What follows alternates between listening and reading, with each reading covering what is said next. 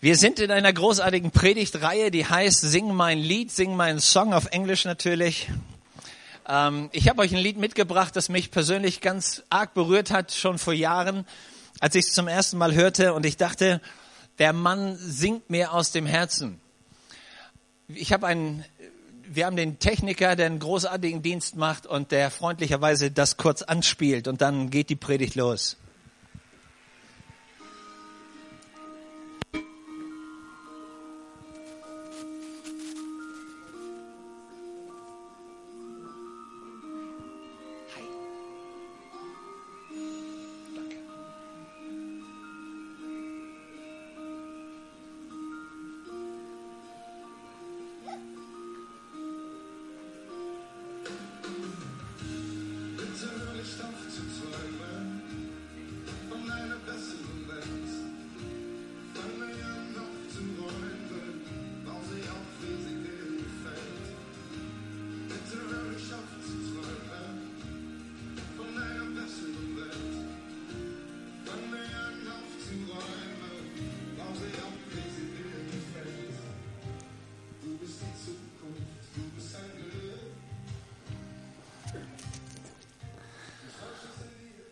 Dachte, was für eine großartige Passage.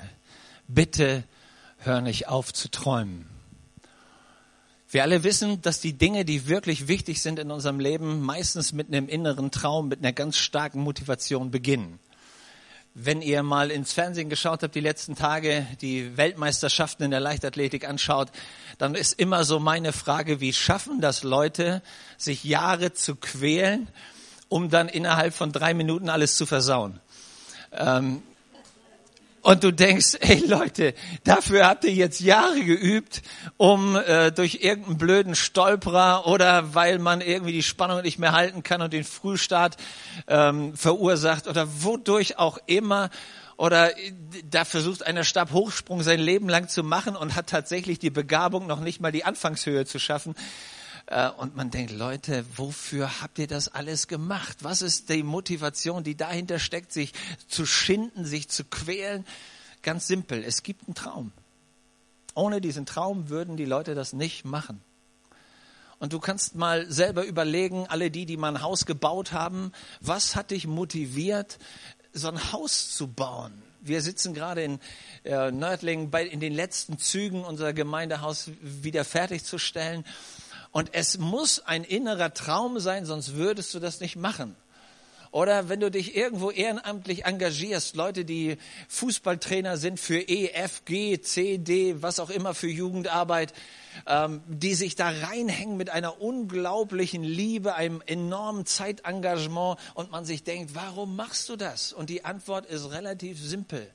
Du musst irgendwie in deinem Herzen einen Traum haben, sonst würdest du das nicht machen.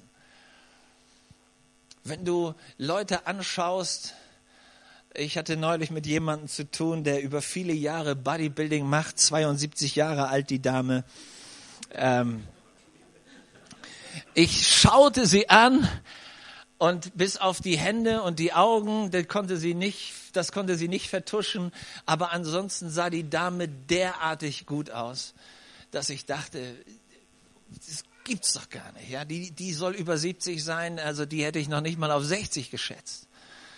Und ich sage, was ist, was motiviert dich mit 72 ins Bodystudio zu gehen und da in der Regel sechsmal in der Woche aufzutauchen? Und sie sagt, es war eigentlich relativ simpel. Als ihr Mann starb, hatte sie nichts mehr zu tun der Bauernhof wurde verkauft, sie zog zu ihrer Tochter in die Stadt. Sie wusste nicht, was sie mit ihrer freien Zeit machen sollte und vis-à-vis -vis war das Fitnessstudio. Zuerst hat sie nur Kaffee da getrunken und den Leuten ein bisschen auf den Wecker gefallen. Aber irgendwann merkte sie, Mensch, die springen da alle rum. Vielleicht sollte ich das auch probieren. Sie sagt, und dann kam ein älterer Herr, der einen Unfall hatte und der musste dahin, weil er seine Rückenmuskulatur trainieren musste. Und ich sah diesem Mann, der schier nicht laufen konnte, an, wie der von Woche zu Woche, von Monat zu Monat fitter wird. Und dann habe ich beschlossen und habe gesagt, wenn der das kann, die werden mal sehen, wenn ich alt bin, fit wie ein Turnschuh. Sie sagt, und dann habe ich mir an meinen Spiegel so ein Bild von so, einem, von so einer Bodybuilder-Frau rangeklebt. Und das habe ich immer angeguckt, jeden Tag, und habe gesagt, ich zeig dir, was ich kann.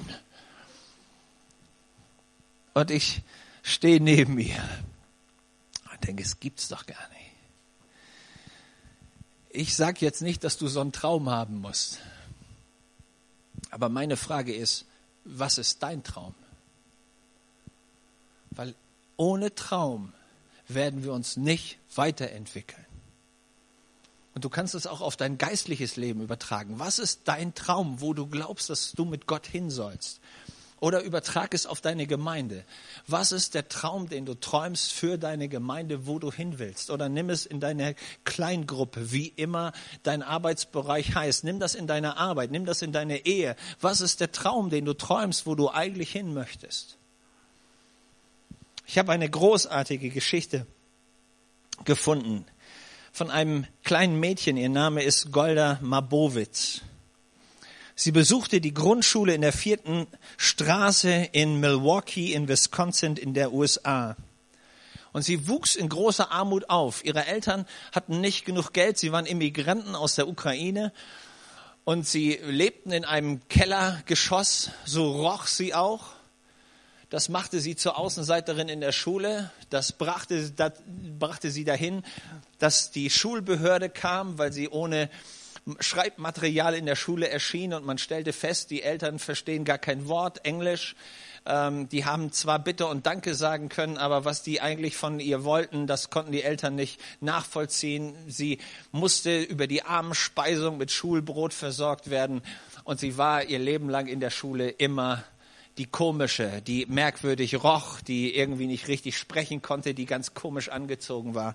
Und man wusste, Kinder mit so einem Immigrantenhintergrund, die haben eigentlich nicht wirklich eine Chance. Als die Schule ihr 150-jähriges Jubiläum feierte, haben sie die jetzt 70-jährige Golda eingeladen, die Rede zu halten. Was war passiert?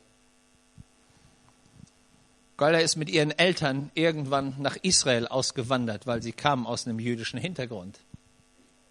Da heiratete sie einen Mann, der hieß Meir. Und der Rest, den könnt ihr euch alle selber zusammenreiben, die ein bisschen in Politik aufgepasst habt. Diese Dame wurde die erste weibliche Ministerpräsidentin in Israel.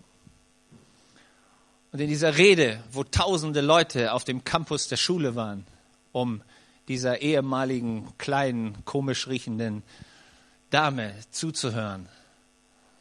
Sie hatte einen Satz, den sie sagte, und sie sagte, ich glaube, für alle Menschen in der Welt ist es das Wichtigste im Leben, den Mut zu großen Träumen nicht aufzugeben. Der Satz hat mich berührt. Ich lese den nochmal vor. Ich glaube, für alle Menschen in der Welt ist es das Wichtigste im Leben, den Mut zu großen Träumen nicht aufzugeben. Es braucht Mut, um große Träume zu träumen. Um durchschnittlich schlecht zu sein, brauchst du keinen Traum. Das kriegst du ganz von alleine hin. Um ein furchtbares, durchschnittliches, langweiliges Leben zu führen, musst du dich nicht anstrengen, musst du nur so bleiben, wie du bist.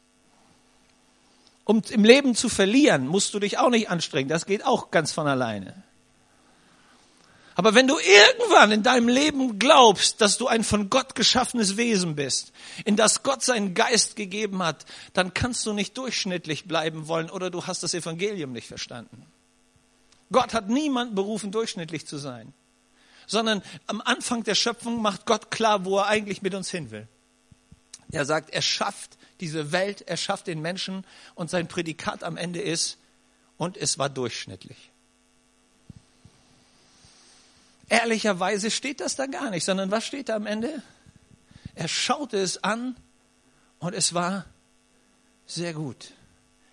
Komisch, dass wir das eigentlich lesen, aber mit unserem Leben nicht versuchen, so zu leben.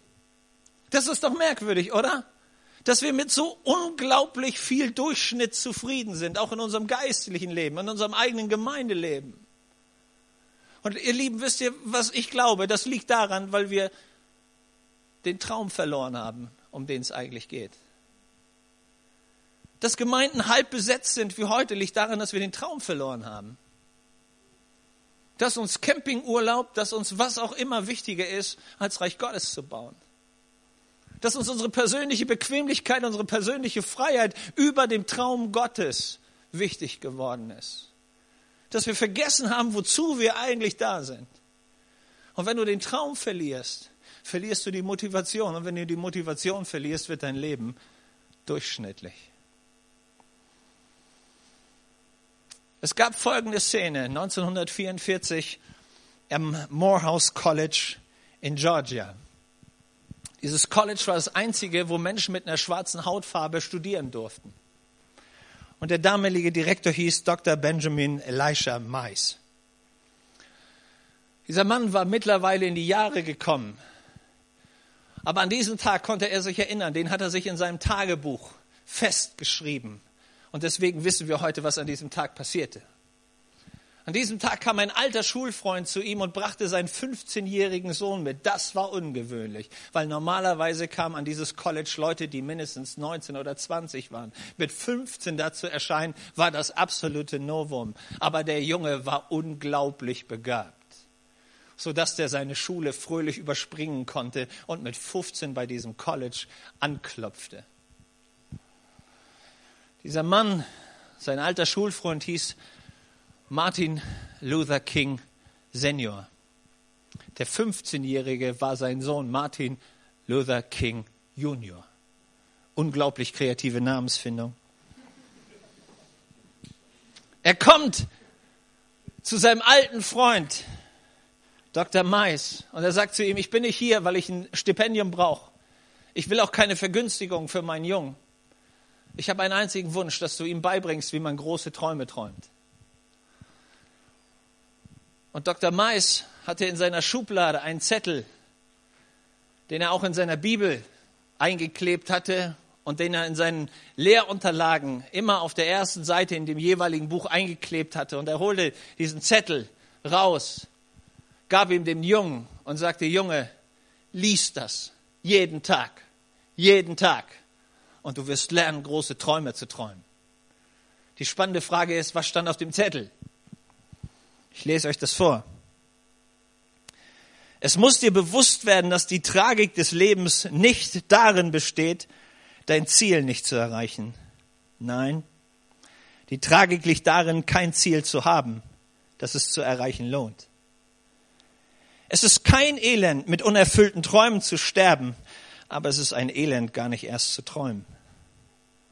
Es ist kein Unglück, wenn man seine Ideen nicht umsetzen kann, aber es ist ein Unglück, keine Ideen zu haben, die man umsetzen könnte. Es ist keine Schande, die Sterne nicht zu erreichen, aber es ist eine Schande, keine Sterne zu haben, nach denen man greifen könnte. Nicht das Versagen, sondern das zu niedrig gesetzte Ziel, das ist Sünde. Mann, oh Mann.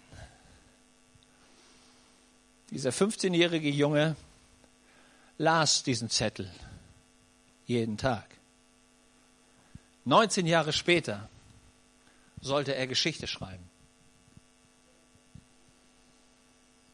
1963, nachdem er neun Mordanschläge, drei Bombenattentate, 24 Mal Gefängnis und was immer alles überlebt hatte, stand dieser Mann vor Washington mit ungefähr 250.000 Leuten, die alle mitmarschiert waren, um für die Rechte und gegen die Rassendiskriminierung zu stehen. Und dieser Mann hält die Rede seines Lebens und beginnt sie mit den Worten, I have a dream. Ich habe einen Traum. Ich habe mal Passagen rausge sammelt, die er sagt. Ich habe einen Traum, dass eines Tages diese Nation sich erheben wird und der wahren Bedeutung ihres Credos gemäß leben wird. Wir halten diese Wahrheit für selbstverständlich, dass alle Menschen gleich erschaffen sind. Ich habe einen Traum, dass eines Tages auf den roten Hügeln von Georgia die Söhne früherer Sklaven und die Söhne früherer Sklavenhalter miteinander am Tisch der Brüderlichkeit sitzen können. Ich habe den Traum, dass sich eines Tages selbst der Staat Mississippi in eine Oase der Freiheit und Gerechtigkeit verwandelt. Ich habe einen Traum, dass meine vier kleinen Kinder eines Tages in einer Nation leben werden, in der man sie nicht nach ihrer Hautfarbe, sondern nach ihrem Charakter beurteilen wird. Das ist unsere Hoffnung. Mit diesem Glauben werden wir Fähigkeit, fähig sein, zusammen zu arbeiten, zusammen zu beten, zusammen zu kämpfen, zusammen ins Gefängnis zu gehen, zusammen für die Freiheit aufzustehen, in dem Wissen, dass wir eines Tages frei sein werden und dann werden wir singen. Endlich frei, endlich frei. Großer, allmächtiger Gott, wir sind endlich frei. Und du spürst in diesen Worten diese Kraft dieses Traumes, die diesen Mann bewegt. Nochmal die Frage, was träumst du? Was ist der Traum deines Lebens? Und jetzt kommt mein Bibelvers für heute Morgen. Die Bibel sagt, die Jünglinge werden Visionen haben und was ist der Job der Alten? Sie werden Träume haben. Und Gott wird dich fragen, was war mit deinem Traum? Du wirst da oben nicht erscheinen, mach dir keine Sorgen. Und du sagst, Gott, ich habe es durchschnittlich durchgesessen auf den Gemeindestühlen. Und der Herr wird sagen, ich kenne dich gar nicht. Raus! Was hast du die ganzen Jahre gemacht? Und du sagst, Herr, ich habe ein durchschnittliches, langweiliges Leben geführt. Und der Herr sagt, willst du damit hier bei mir im Himmel weitermachen? Glaub nicht, Leute, dass Gott sich all diese Typen im Himmel zusammensammeln wird. Da hatte er schon auf der Erde keine Lust zu, aber im Himmel will er die bestimmt nicht. So überleg gut, was ist der Traum den Gott in dein Herz gelegt hat. Und vergiss diese Predigt heute Morgen nie wieder, dass wenn du in diesen Gottesdienst kommst, wenn du sagst, ich bin Teil des Gemeindelebens der Gemeinde Jesu Christi, aber ich habe keinen Traum, dann bist du an der falschen Adresse. Geh in Kanickelzüchterverein oder mach irgendwas anderes. Aber sag nicht, dass du Reich Gottes baust. Weil Leute, die das Reich Gottes bauen, haben einen Traum Gottes in ihrem Herzen, der sie bewegt, nicht ein durchschnittliches Leben zu führen. Dann ist irgendwas richtig schief gegangen. Vielleicht sagst du, ja, ich hatte mal einen, aber der ist irgendwie verloren gegangen. Macht nichts. Ich gebe dir eine Bibelstelle aus 2 Timotheus 1, Vers 6. Da heißt es, darum ermahne ich dich, lass die Gabe oder lass den Traum oder lass die Berufung wieder aufleben, die Gottes Geist in dich gelegt hat und die dir geschenkt wurde. Gott hat in jeden von uns eine Gabe, eine Berufung, einen Traum gelegt. Und wenn sie verloren gegangen ist, dann glaube ich, dass Gott groß genug ist, um dir einen neuen Traum zu geben. Dass er groß genug ist, das, was irgendwie verschüttet wurde, wieder aufleben zu lassen. Und Gott lädt dich ein, in diese, in diese seine Träume einzusteigen. Und immer wenn du beginnst, Träume zu träumen, die größer sind als das, was du dir eigentlich für dein eigenes Leben vorstellen kannst, herzlich willkommen, du musst einen Traum Gottes haben. Weil alle Träume, die du selber machen kannst, sind keine Träume Gottes. Alles, was du aus der Portokasse selber bezahlen kannst, war kein Traum Gottes. Immer wenn Gott zu dir kommt, geht er über deine Maßen hinaus und sagt dir, dann brauchst du tatsächlich Glauben, stimmt's? Ich habe das noch nie erlebt, dass Gott zu mir gesprochen hat und ich dachte, hm, kein Problem, kriege ich schon hin. Sondern in der Regel hat es mich immer irgendwie beängstigt, wenn Gott zu mir geredet hat. Aber ich wusste, und das ist der Punkt, wir sind, wie sagt die Bibel, irdene Gefäße in Schleswig-Holstein Matschtöpfe. Das sieht nicht doll aus. Aber das Geheimnis ist der Schatz Gottes in diesen erdenen Gefäßen. Gott setzt sich durch mit seiner Kraft. Das ist der Grund, warum immer, wenn Gott einen Traum in dein Herz gibt, wenn ein Gott einen Traum in eine Gemeinde gibt, die Gemeinde im ersten Augenblick sagt, können wir nicht bezahlen. Geht nicht. Ist zu groß. Wer, wer soll das machen? Herzlich willkommen im Traum Gottes. Das ist das Großartige. Es gab einen kleinen Einzelhandelskaufmann. Seine Eltern mussten fliehen aus Ostpreußen und sie landeten in Schleswig-Holstein. In der Nähe von Itzehoe. In einem Nest mit dem großartigen Namen Krempe. Nicht Krempel, sondern Krempe. Das L fehlte. Das kannte niemand. Da gab es mehr Kühe wie Leute. Und der Junge wächst auf. Und der Papa ist der Prediger. Und am Sonntagmorgen ist da die gewaltige Schar von ungefähr zehn Leuten.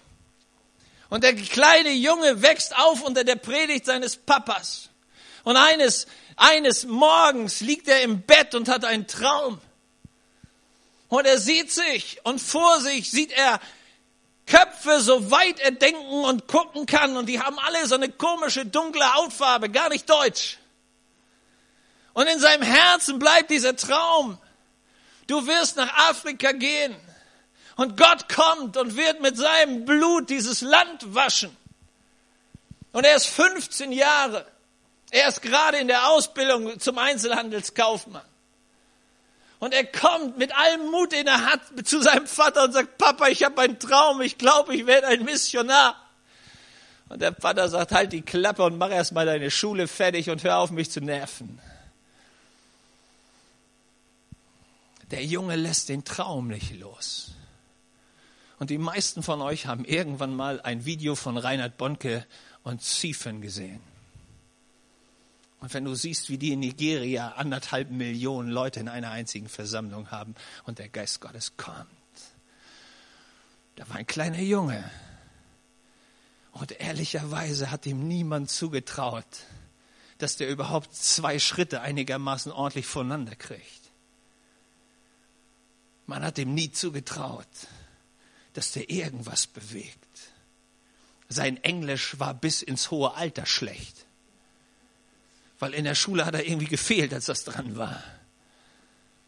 Hat den Herrn nicht gestört, hat das Reich Gottes nicht gestört und hat Geschichte geschrieben. Was ist dein Traum? Was ist, wenn alle sagen, dass dein Traum verrückt ist? Ich habe mich gefragt, woran hat es gescheitert? Woran ist es gescheitert, dass so, so Leute mit ihren Träumen aufgestanden sind? Und so oft sagen mir Leute, weißt du, ich habe da mal angefangen, aber dann habe ich eine Niederlage erlebt, dann habe ich einen Tiefschlag erlebt, dann habe ich einen Schicksalsschlag erlebt, dann habe ich Leute erlebt, die mir diesen Traum madig gemacht haben. Dann sei ehrlich, wenn es einfach wäre, könnte es jeder.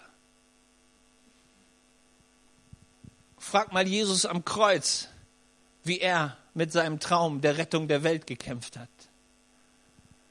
Frag mal Paulus unter Steinhagel, wie großartig der Traum der Evangelisation in seinem Herzen geträumt wurde. Frag mal Stephanus, als er da steht und seinen Landsleuten predigt, dass Gott Erweckung geben wird und dass alle errettet werden sollen. Leute, es heißt doch nicht nur, weil wir Schwierigkeiten haben, dass Gott nicht drin ist, sondern es bedeutet, dass wir manchmal durch Schwierigkeiten durchgehen müssen, damit der Traum in uns reift und wir fokussiert tatsächlich unser Ziel anpacken. Das ist doch der Punkt. Ich weiß nicht, ob ihr jemals von Friedrich von Bodelschwing gehört habt. Der Mann entstammt einem westfälischen Adelsgeschlecht. Sein Vater war preußischer Minister. Er war zeitweise der Spielgefährte des Kronprinzen. Dieser Mann hatte eine Riesenkarriere vor sich. Und zum Schrecken aller Leute wird er Pastor.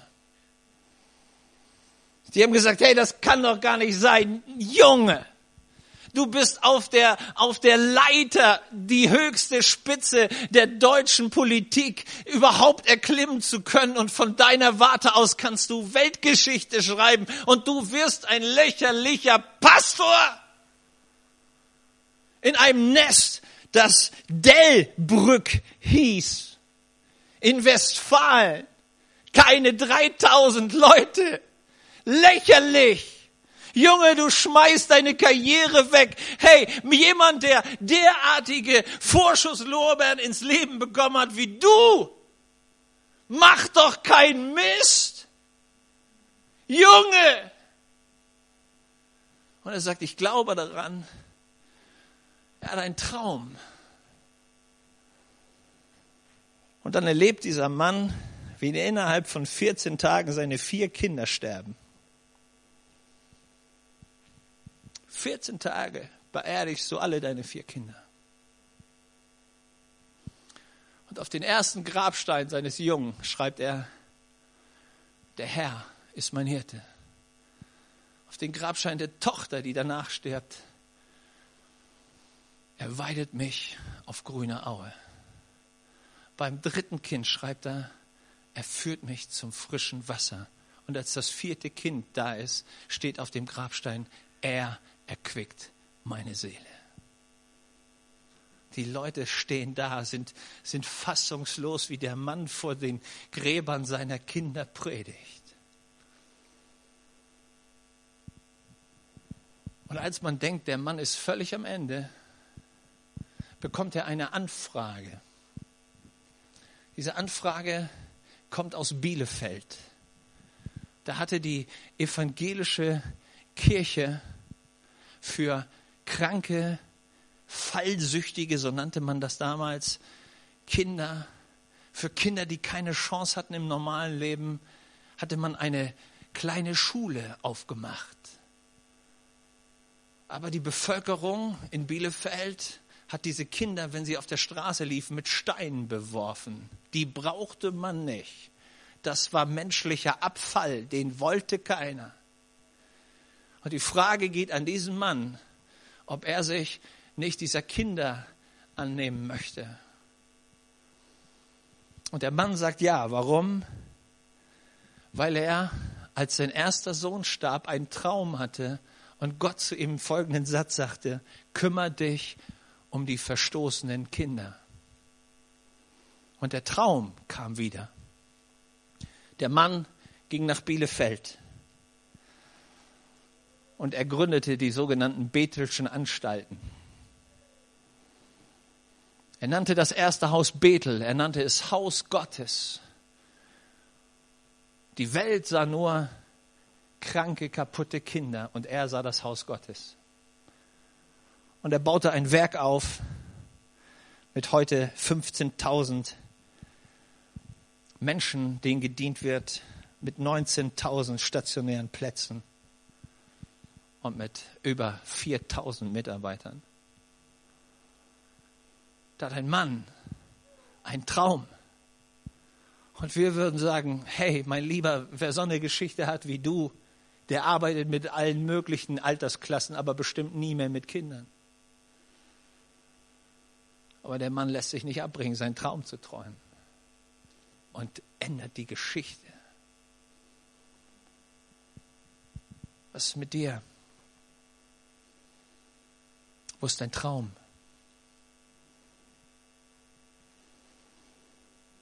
Ich habe was bei mir entdeckt.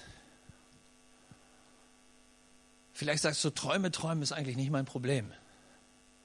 Nur die Träume umsetzen ist mein Problem. Ich habe entdeckt, dass wir da gar nicht alleine sind, sondern in der Bibel findest du eine Menge Fälle, die großartige Träume und Berufungen Gottes haben, aber die elendig scheitern. Und wisst ihr, woran ich für mich am meisten scheitere? An mir selber. Vielleicht stellst du fest, dass dein größtes Problem bei der Realisierung deiner Träume du selber bist. Wir haben so oft so himmelstürmende Träume und so höllenabgrundtiefe komische Gewohnheiten. Kennst du Esau? Das ist ein Mann aus der Bibel. Das war der erste Sohn von Isaak. Isaak war Multimillionär, der reichste Mann seiner Zeit im gesamten Umkreis. Dieser Junge war der Erstgeborene, das bedeutet, er kriegt alles. Aber wir wissen, wie die Geschichte ausgeht. Nicht er ist der Held, sondern da gibt es einen kleinen Bruder, der eigentlich gar nichts bekommen würde. Und der wird der Riesenreißer. Weißt du, woran der Mann scheitert? Der scheitert an seiner Fleischlichkeit im wahrsten Sinne des Wortes. Der verkauft sein Erstgeburtsrecht, weil, er, weil sein Bauch sein Gott ist. Was für ein Problem. Der kriegt seine simpelsten fleischlichen Triebe nicht in den Griff. Und haut sein Leben in die Tonne. Die Bibel sagt, er verspielt es um ein Linsengericht seine Erstgeburt. Und du stehst daneben und denkst, ey, Mann, so unglaublich dumm kann doch kein Mensch sein.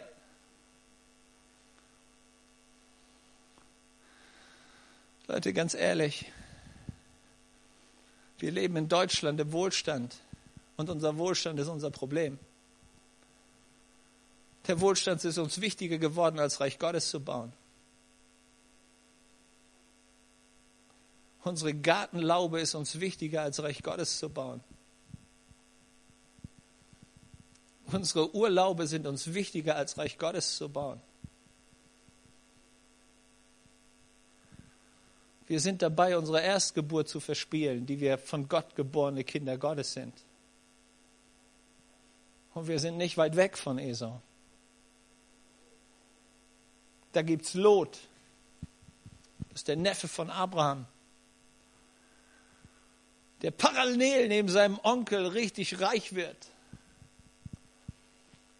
Und dann die dümmste Entscheidung seines Lebens trifft. Anstatt bei seinem Onkel zu bleiben, schaut er, wo sind die fetten Wiesen. Und er stellt fest, dummerweise sind die fetten Wiesen bei Sodom und Gomorra, aber ist mir egal, Hauptsache fette Wiese. Und letztlich geht er mit Mann und Maus unter und am Ende hat er gar nichts. Warum? Hey, lieber Wohlstand als geistliches Leben. Ja, nehmen wir Sodom und Gomorra in Kauf, ist halt so. Wie oft nimmst du Sodom und Gomorra in Kauf, anstatt wirklich Reich Gottes zu bauen?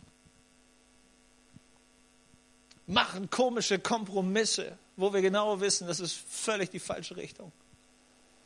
Und der Traum, wirklich Geschichte Gottes zu schreiben, wir schreiben ihn nicht. Da ist ein Mann, es gibt keinen charismatischeren in der ganzen Bibel. Der wird schon im Alten Testament erfüllt mit Heiligem Geist geboren. Der heißt Simson. Dieser Mann kann in der Kraft Gottes die unglaublichsten Dinge vollbringen. Und scheitert letztlich daran, dass er seine Sexualität einfach nicht im Griff hat. Von Zügellosigkeit gepeitscht, rennt der Mann ins Verderben. Und hat eine Riesenberufung Gottes. Richter, Befreier des Volkes zu sein. Gottes Geist ruht auf dem wie auf niemanden sonst. Der Mann hätte Geschichte schreiben können, die bis in alle Ewigkeiten gereicht hätte. Und kriegt den Bereich unterhalb seines Gürtels nicht geregelt. So wie viele Christen an Pornografie leiden. Oder auch nicht leiden. Man kann am Sonntag den Herrn preisen und man ist noch nicht ganz zu Hause und man sitzt im Internet und kommt nicht raus. Versteht ihr, worüber ich rede? Wir haben Riesenträume. Und wir kriegen unsere Gewohnheiten nicht in den Griff. Der Salomo, wir alle wissen, das ist der, einer der klügsten Männer auf der Erde gewesen, richtet sich selber zugrunde. Weil er sein Problem sein Frauenproblem nicht gehandelt hat. Kannst dich an Biliam, diesen Superpropheten erinnern im Alten Testament. Der Mann war, der hat Messias-Visionen gehabt, als Jesus überhaupt, überhaupt noch gar nicht auf der Erscheinungsfläche war. Scheitert letztendlich, weil er seine Geldgier nicht in den Griff kriegt. Und du kannst einen Fall nach dem anderen nehmen. Und wir spüren, diese Leute hatten Riesenberufung, Riesenträume, von Gott geschenkte Begabung, dass es nicht zu glauben ist. Und sie scheitern am Ende, weil sie ihre eigenen fleischlichen Gewohnheiten nicht anpacken wollen. So wie du und ich. Wo du weißt, ey, ich bin echt eine faule Socke. Ich bin vielleicht so bequem. Ich will meine sogenannten Freiheiten nicht aufgeben. Und dann beten wir, Herr, gib Erweckung in Heidenheim. Aber mach's mit den anderen. Ich komme auch noch mal vorbei. Und wir merken, die Träume Gottes kommen nie in Erfüllung. Warum nicht? Weil wir ehrlicherweise nicht bereit sind, den Preis zu bezahlen.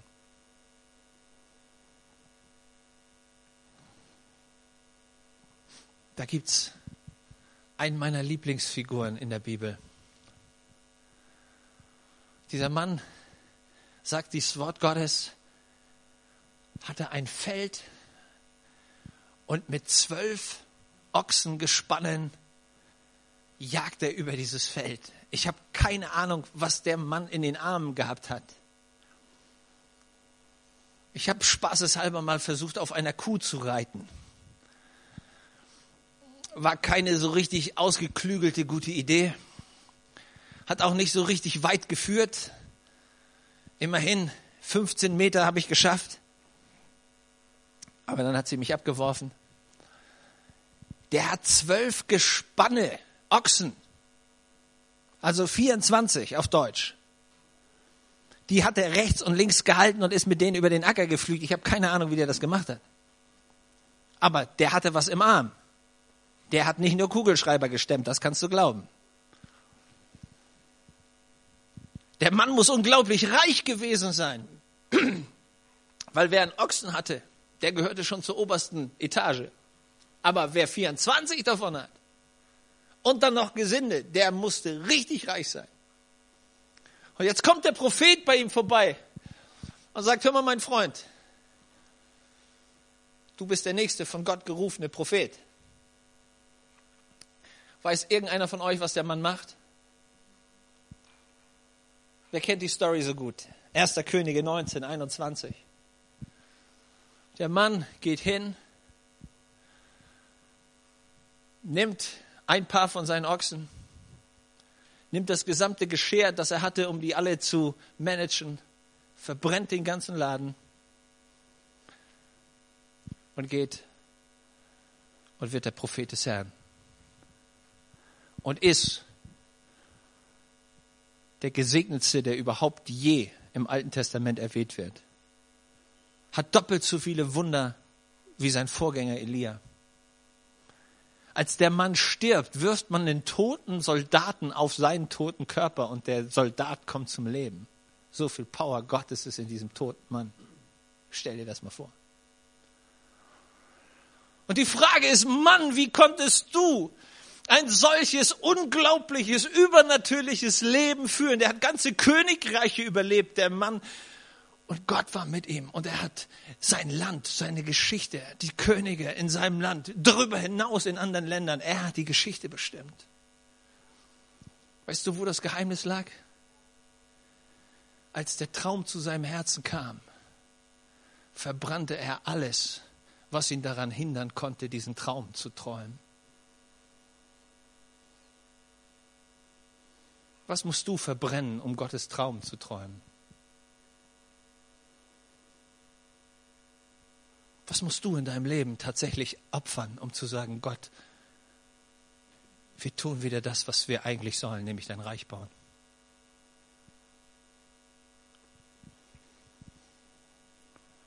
Ich schließe mit meiner, meiner beschämendsten Geschichte. Ich kam aus der Gemeinde, es war ein Mittwoch, Spätnachmittag, und meine Frau kommt zu mir und sagt, Schatz, du weißt, dass du in Senden einige Gottesdienste hast. Ich sag, was habe ich? Wie gesagt, in meinem Kalender steht, du bist von Mittwoch bis Sonntag in Senden und hast da Evangelisation. Ich sage, mach keinen Ärger. Doch, sagt sie. Und tatsächlich, meine Frau hat recht, bei solchen Sachen hat sie immer recht.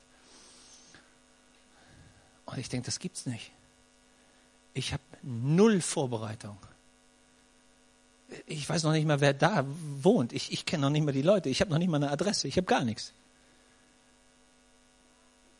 Und ich schmeiß alles, was ich an Zeug irgendwie finden kann, was einigermaßen gebügelt aussah, in den Koffer, nehme meine Bibel und denke mir, keine Ahnung, was ich predigen soll.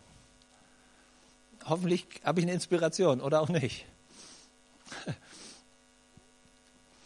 Und ich komme bei der Adresse an und eine alte Dame macht mir die Tür auf. Schwester Elisabeth. Vor drei Jahren zum Glauben gekommen in der Chapter-Veranstaltung. Katholisch eigentlich. Ehemalige Lehrerin. Sie hat Rosenservice mit Goldrand. Daran kann ich mich gut erinnern. Und alles im, in, ihrem, in ihrer Wohnung ist Alt-Rosé. Und wir sitzen da und wir reden. Und sie freut sich auf die Abendveranstaltung. Und ihre Freundin, eine ehemalige Immobilienmaklerin, kommt auch noch dazu. Und wir fahren hin und es ist ein Ladenlokal, wo so ein schwangerer Wal vorne auf der auf der Vorderseite prangt. Bibelstüble heißt der sinnige Name. Und wir sitzen drinnen in diesem Raum und er ist alt-rosé, was sonst. Und ich denke im Stillen, du liebe Güte, vorne steht alles, was man so an Technik braucht. Wir sitzen da zu dritt und irgendwann komme ich auf die Idee und ich frage sie, hör mal, wann kommt die Gemeinde?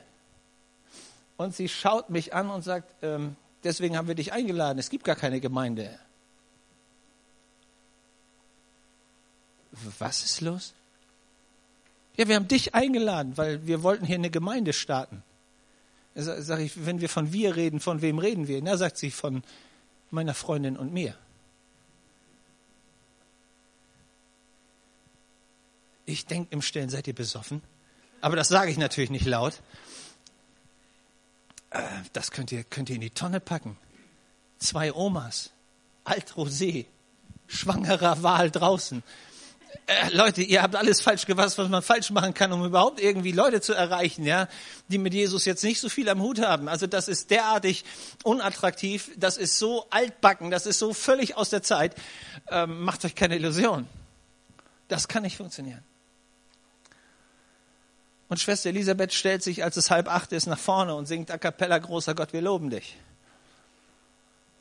Und ich sitze da und denke mir, Matthias Brandner, wenn du nochmal dich so schlecht vorbereitest, ja, ich hau dir zu Hause selbst was an die Backe. Und denke mir, Mann, was, was treibe ich hier eigentlich?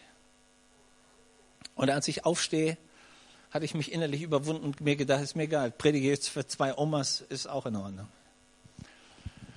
Und wenn ich mich vorne hinstelle, sehe ich plötzlich, dass hinter der Reihe sieben Leute sitzen. Habe ich in meinem Tran gar nicht mitgekriegt, dass die irgendwie reingekommen sind. Und ich predige, was man so predigt, ja, dass der liebe Heiland der Herr ist und der Retter ist und so, was man halt so predigt. Und am Ende kommen die sieben Leute nach vorne, um ihr Leben Jesus zu geben. Und ich bin völlig mit den Nerven am Ende und denke, die haben irgendwas falsch verstanden und fragt den ersten und sagt, Entschuldigung, äh, wieso sind Sie hier? Ja, sagte ich bin der stellvertretende Bürgermeister von Senden und ich habe so, eine, so einen Zettel bekommen und ich habe zu meiner Frau gesagt, die leitet hier die Musikschule in der Stadt, ähm, da müssen wir hingehen, die reden über Gott und wir sind doch auf der Suche nach Gott. Na, und dann haben wir unsere Kinder auch alle gleich mitgebracht. Die bekehren sich alle im ersten Gottesdienst. Im zweiten Gottesdienst standen an jedem Instrument mindestens einer und die hatten alle eine professionelle Musikausbildung. Am zweiten Abend sind über 30 Leute da, weil die haben alle ihre Leute, die sie kannten, eingeladen. Am dritten Abend ist Freitag. Es gibt keinen Platz mehr. Leute stehen schon draußen. Am vierten, am Samstag stehen die Leute vor der Tür. Und am Ende dieser Woche hatten sich über 30 Leute für Jesus entschieden und die haben eine Gemeinde aufgemacht. Sind mittlerweile dreimal umgezogen, haben ich weiß nicht wie viele Missionare, für die sie zuständig sind. Haben eine russische Gemeinde mittlerweile auch aufgemacht. Das ist nicht zu fassen. Warum? Zwei Omas, aber sie haben Traum. Und sie sind bereit, alles, was sie haben, in diesen Traum zu investieren. Und sie verändern ihre Stadt. Und laden so einen Dussel wie mich ein zum Predigen. Ich sage euch, nach diesem Wochenende habe ich gewusst, was Gnade ist.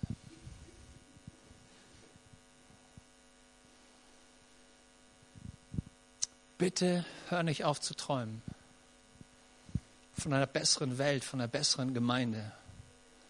Es beginnt, indem wir aufräumen und sagen, lass es uns machen im Namen des Herrn. Wir haben den besten Herrn, wir haben das beste Evangelium, wir haben den besten Heiligen Geist. Warum sollten wir nicht unsere Welt verändern in der Kraft Gottes? Die Frage ist, bist du bereit, das zu opfern, was dich davon abhält? Das ist Gottes Frage an dich heute Morgen. Wir beten.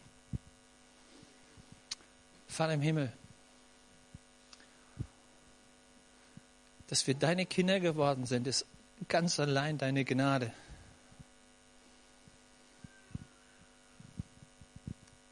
Aber du hast uns versprochen, dass du bei uns bist, alle Tage bis zum Ende der Welt. Und du hast uns den Auftrag gegeben, geht hin in diese Welt. Predigt das Evangelium. Macht zu Jüngern alle Völker. Lehrt sie alles. Herr, und wir spüren, dass das dein Traum ist, dass diese Welt Veränderung erlebt und nicht bleibt, wie sie ist. Und du hast es uns anvertraut, Herr. Und heute Morgen appellierst du an unser Herz und sagst uns, hör nicht auf zu träumen, sondern pack diesen Traum wieder an. Vater, und ich glaube, dass du uns sagst, dass Erweckung vor der Tür steht und dass deine Wiederkunft vor der Tür steht. Und dass du beschleunigen willst, was du vorhast. Aber dass du nicht an uns vorbeigehen willst, sondern das mit uns machst. Herr, und wir spüren, dass das einen Preis kostet. So wie es dich das Kreuz gekostet hat, um uns zu retten, so kostet es einen Preis, diese Welt mit deinem Evangelium zu erreichen. Aber Herr, ich will lernen, deinen Traum zu träumen. Und ich bete dich um Gehorsam, Herr. Einen großen Traum zu träumen und ihn umzusetzen. Und Herr, wenn du bereit warst, alles zu geben, dann hilf mir, meine Bequemlichkeit aufzugeben, um dein Reich zu bauen. Amen.